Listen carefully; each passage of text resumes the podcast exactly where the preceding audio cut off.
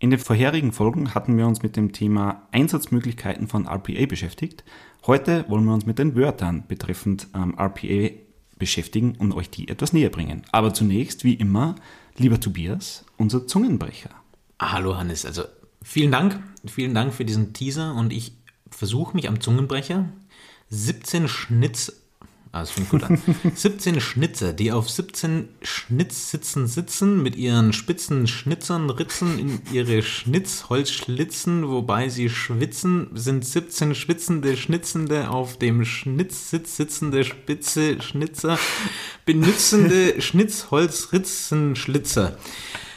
Das ist, glaube ich, der längste Zungenbrecher, den ich jemals gesehen habe. Und ich, also, wow, naja. Aber du hast ihn einigermaßen äh, mit Bravour gemeistert, ja. Aber einigermaßen. Einigermaßen. Aber genau.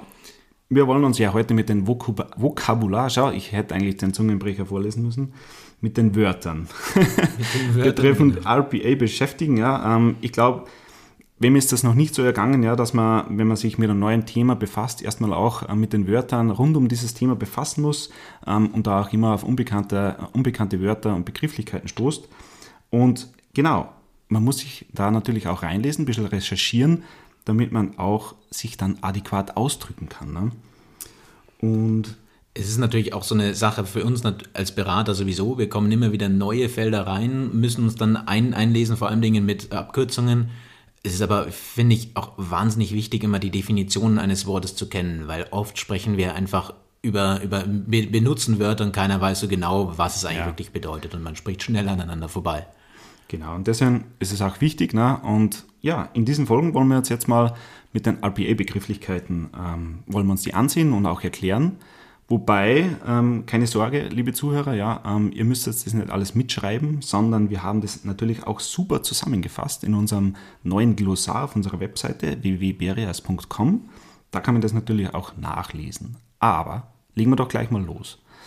Ähm, fangen wir gleich mal mit dem Überbegriff an. Was bedeutet denn eigentlich RPA? Die erste Abkürzung schon in der Einleitung.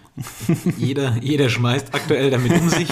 Digitalisierung ist inzwischen fast gleichbedeutend mit RPA und KI. Zwei Abkürzungen, wahnsinnig bekannt, aber RPA, Robotic Process Automation. Und das ist ein Ansatz zur Prozessautomatisierung. Und was automatisiert man da? Das sind vor allen Dingen mal repetitive, manuell und zeitintensive Tätigkeiten, die oft auch fehleranfällig sind. Da setzt man einen Softwareroboter ein, dem erlernt man diese Tätigkeit und der führt sie dann automatisiert aus. So, das ist Robotic Process Automation, kurz RPA. Kurz und knapp erklärt. Ne? Aber wenn man sich dann damit befasst, dann kommt man relativ schnell in die Themen, es gibt Attended Bots und es gibt Unattended Bots. Was versteht man denn da darunter? Vielleicht mit Attended starten wir doch da mal. Genau, das ist der, der Attended Bot, diese, diese Art von Software-Roboter, ist der beaufsichtigte Roboter. Und der arbeitet an und für sich mit mir als Menschen wie, ein Assistent oder eine Assistentin neben mir am Desktop. Alles, was ich äh, vielleicht nicht machen möchte oder was einfach zeitaufwendig und eben schwierig ist, gebe ich einfach an den ab. Ich habe einen Dashboard auf dem, auf dem PC, der fragt mich immer wieder mal, was ich machen möchte.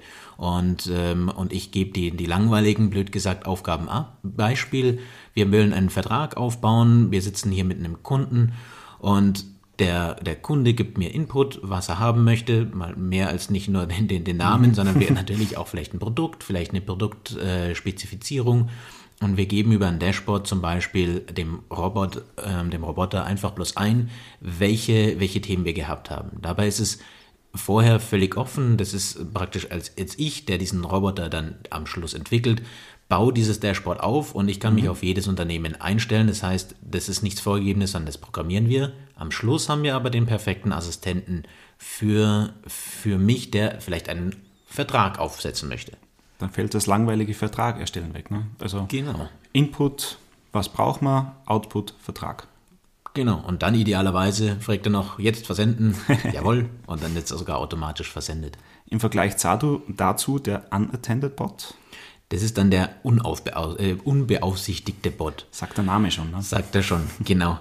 Und der läuft nicht im Hintergrund, der läuft auch einfach mal im Server oder in der Cloud und bringt die Dateien oder die Daten aus verschiedenen, mal als Beispiel, aus verschiedenen Softwarelösungen, aus verschiedenen Quellen zusammen, die mag von mir aus nachts ankommen, da braucht kein Mensch drüber schauen, sondern ich möchte einfach zum Beispiel auf einem Management Review, da möchte ich meine Daten haben aus meinen verschiedenen ERP-Systemen, vielleicht äh, wieder so eine, eine Abkürzung einfach reinzubringen, CRM-Systemen. Es gibt verschiedene Softwarelösungen, da entstehen Daten, die möchte ich in meinem Management Review haben und die möchte ich am, äh, am, am, am äh, ersten des Monats fertig haben und dann macht mir der Roboter das nachts einfach fertig. Ich komme am ersten ins Büro und das ist alles schon da. Und zwar in der Form, wie ich es haben möchte, genau in dem Stil, wie ich es haben möchte. Und ich muss nichts machen. Der macht unaufbe unbeaufsichtigt sozusagen die Aufgaben, bereitet es vor. Das ist schon mal Hört sich sehr gut an. genau, und das ist der Unterschied. Der eine arbeitet unbeaufsichtigt, nachts zum Beispiel oder halt im Hintergrund, der andere beaufsichtigt. Mit dem arbeite genau. ich die ganze Zeit zusammen. Dem sage ich jetzt, was er machen soll und dann macht er eine, eine Minute später, fragt er, passt das. Genau. Aber dann springen wir doch gleich zum nächsten Begriff, vielleicht mal zurück an die Basis, ja, ähm, wo wir RPA einsetzen. Nämlich, dann kommt immer das Schlagwort im Business Process Management. Was verstehen wir denn da darunter? Genau, das Geschäftsprozessmanagement zu Deutsch. Ähm, das beschäftigt sich an und für sich mit der Identifikation, der Gestaltung, der Dokumentation und der Implementierung, Steuerung und so weiter dieser Prozesse, die in einem Geschäft anfallen. Dann, da geht es vor allen Dingen ab, nicht wie in der Produktion, da kann man ja auch viel automatisieren, das sind auch Prozesse, die dort ablaufen, sondern es geht vor allen Dingen mal um diese Verwaltungsprozesse, die, die einen Kundennutzen stiften. Und dazu fallen fast alle rein. Ja. Also alle Prozesse in einem Unternehmen, die man managt, Business Process Management. Okay, und dann vielleicht gleich mal zum letzten, letzten Punkt oder noch ein Schlagwort, dem ich persönlich in ja, sehr vielen Fachartikeln und äh, im Internet begegne, und zwar Hyper Automation. Ja. Ähm, wird auch sehr gehypt, der Begriff, aber was verstehen wir denn überhaupt unter Hyper Automation? Genau, da, das ist jetzt das Wort, anders wie RPA ist Hyperautomation das Wort, das man neben künstlicher Intelligenz immer überall liest und hört in der Digitalisierung. Hyperautomation ist ein geschäftsorientierter Ansatz, der, der Geschäfts- und IT-Prozesse möglichst komplett und schnell identifiziert und komplett automatisiert. Mhm. Also im Grunde geht es darum, alles zu automatisieren. Und dazu fallen einfach verschiedene Tools an. Ähm, äh, da, da kommt natürlich ganz äh, oben die, die künstliche Intelligenz, Artificial Intelligence rein, ähm, äh, wobei das heutzutage meistens noch Machine Learning Themen sind. Ähm, es kommt äh, Robotic Process Automation, RPA mit rein. Wir haben Themen wie, wie Platform as a Service. Wir sprechen über Anwendungsfälle, Low-Code, No-Code-Tools, damit die, die, ähm, die, die Menschen in der Verwaltung die Sachen auch wirklich automatisieren können, ohne IT studiert zu haben. Ähm, da kommen ganz viele Sachen zusammen, ganz viele Lösungen zusammen. Am Schluss geht es aber darum, dass ich so einen Geschäftsprozess oder alle Geschäftsprozesse in einem Unternehmen komplett automatisiert habe und es niemand mehr diese ganzen repetitiven und langweiligen Themen selber machen muss. Idee dahinter ist, dass der Mensch, der dort arbeitet, endlich wieder kreativ arbeiten kann und wirklich etwas Sinnstiftendes machen kann. Und Sinnstiften kann man nicht davon sprechen, wenn ich, wenn ich von einer Excel-Tabelle in andere Excel-Tabelle irgendwelche Zahlen übertrage oder ich zwischen zwei ERP-Systemen äh, Zahlen übertrage, das, das kann man einfach automatisieren. Viel mehr kann ich mich ja einbringen. Ich kann mich mit dem Kunden beschäftigen. Ich kann mich um, um, um, äh, um soziale Themen kümmern. Die sind das, was ein Unternehmen eigentlich am Leben hält und, und, und auch wachsen lässt. Und das wollen wir wieder stärker zu den Menschen bringen. Und da macht die Hyper Automation die Basis dafür. Ja, super. Ähm, da waren auch schon wieder Begrifflichkeiten drin, die wieder eine Erklärung bräuchten, brauchen würden wahrscheinlich, ja. Aber Dazu haben wir ja auf unserer Webseite ähm, ein wunderbares Glossar aufgebaut, ähm, das auch permanent wächst. Ja, äh, da haben wir uns haben wir Begrifflichkeiten niedergeschrieben von RPA über KI oder auch allgemeine IT-Themen.